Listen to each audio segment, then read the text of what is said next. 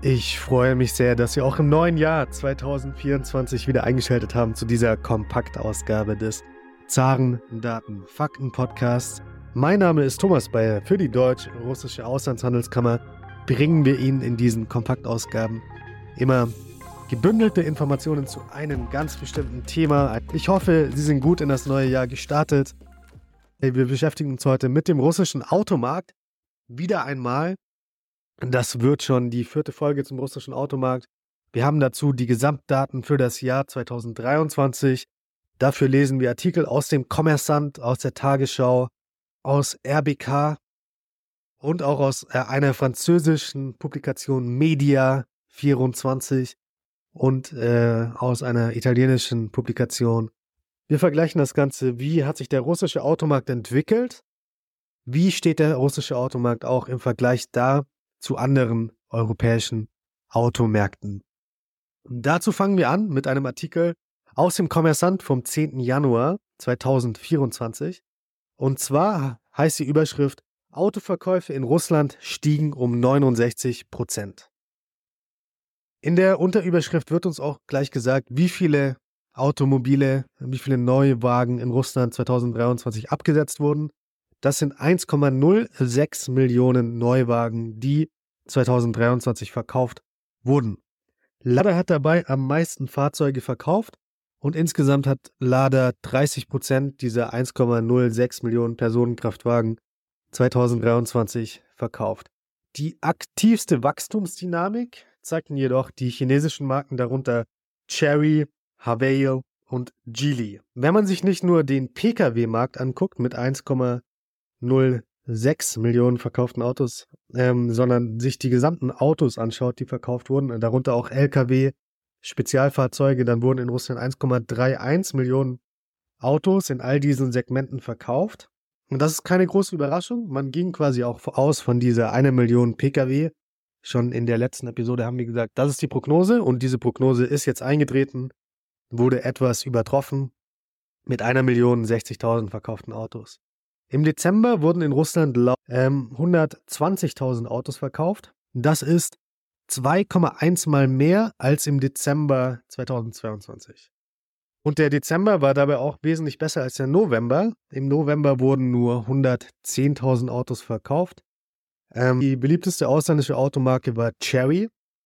Der Absatz von Cherry hat sich im Jahr 2023 gegenüber 2022 verdreifacht und insgesamt wurden 119.000 Autos verkauft. Außerdem wurden sehr viele Havail-Autos verkauft. Ähm, der Absatz der Havail-Autos stieg um das 3,3-fache auf 111.000 Autos. Geely steigerte seinen Verkauf um das 3,5-fache auf 94.000 Einheiten.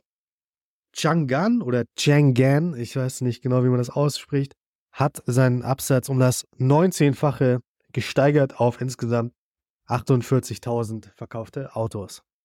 Also der russische Automarkt ist also stark gestiegen, jedoch im Vergleich zu 2021 ähm, ist der russische Automarkt immer noch im Defizit. 2021 wurden noch 1,54 Millionen Pkw verkauft, also ähm, liegt das jetzige Marktvolumen 31 Prozent unter dem Wert von 2021. Ganz wichtig, wir wollen natürlich auch nicht nur zurückblicken, sondern im neuen Jahr schauen wir nach vorne. Die Analysten schätzen, dass 2024 der Markt das Niveau von 2021 noch nicht erreichen wird. Ähm, die Prognosen gehen davon aus, dass der Markt, äh, der russische Automarkt, dieses Jahr bei ca. 1,2 Millionen äh, verkauften Einheiten liegen könnte. Der Marktführer Avtovaz, also quasi die Firma, die hinter der Marke Lada steht, plant für 2024 mindestens 500.000 Ladeautos zu produzieren. Ähm, das ist eine sehr äh, optimistische Prognose. Also man geht hier bei Afterwas davon aus, dass man auch den Chinesen hier wieder Marktanteile abnehmen kann. Ähm, das beobachten wir weiter im Vergleich mit Deutschland. Das ist auch sehr interessant. Hier haben wir die neuesten Zahlen auch aus Deutschland vom 4. Januar.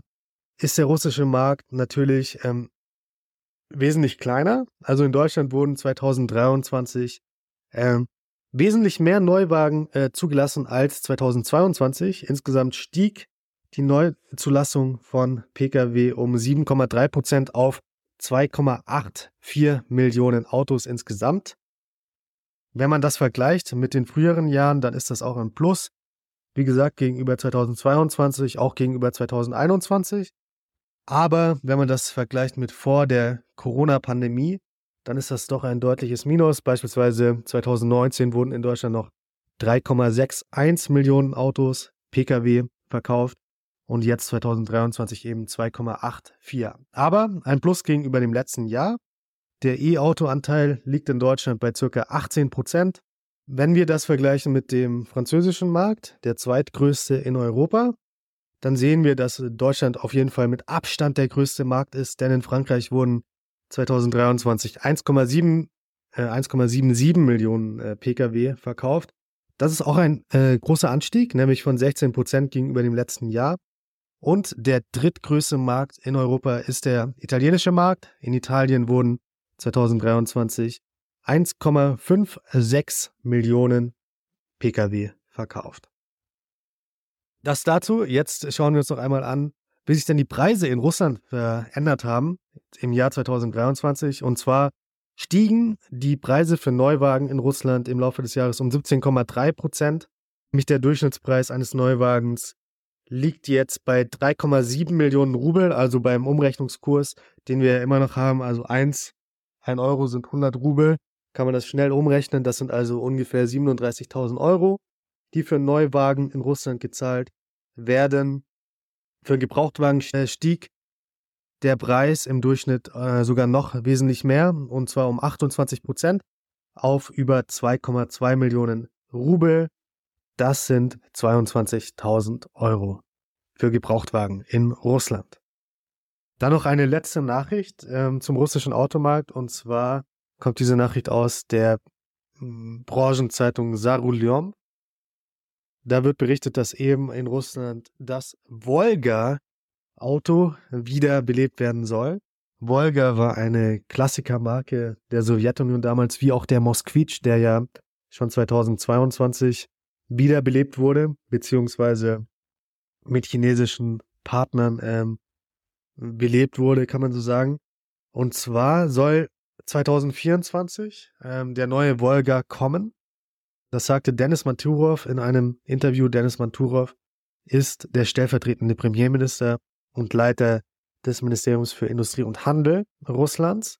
Er sagte, das Auto kommt Mitte 2024. Dieses Projekt wird mit Hilfe ausländischer Partner umgesetzt. Das heißt, ähnlich wie bei Mosquitsch werden wahrscheinlich ähm, chinesische Partner dabei an Bord sein. Und bei Mosquitsch ist es ja so, dass quasi ähm, es auf einem anderen Auto basiert, nämlich auf dem Jack. Äh, er sagt auch, das klassische Hirsch-Logo des äh, Volga-Autos äh, wird wiederkommen.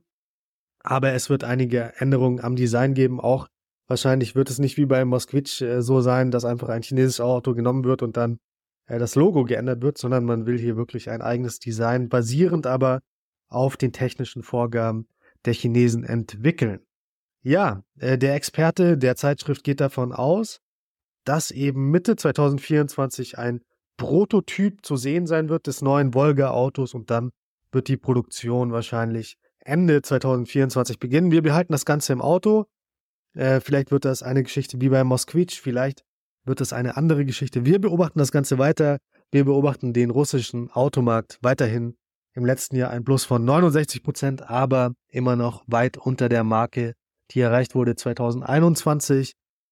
In der nächsten Interviewfolge können Sie sich schon auf ein tolles Gespräch wieder freuen mit einem altbekannten Gast, einem Top-Gast, nämlich Professor Rolf Langhammer vom Institut für Weltwirtschaft Kiel. Darauf freue ich mich auf dieses Gespräch und ich hoffe, Sie schalten auch in der nächsten Folge wieder ein. Bis dahin,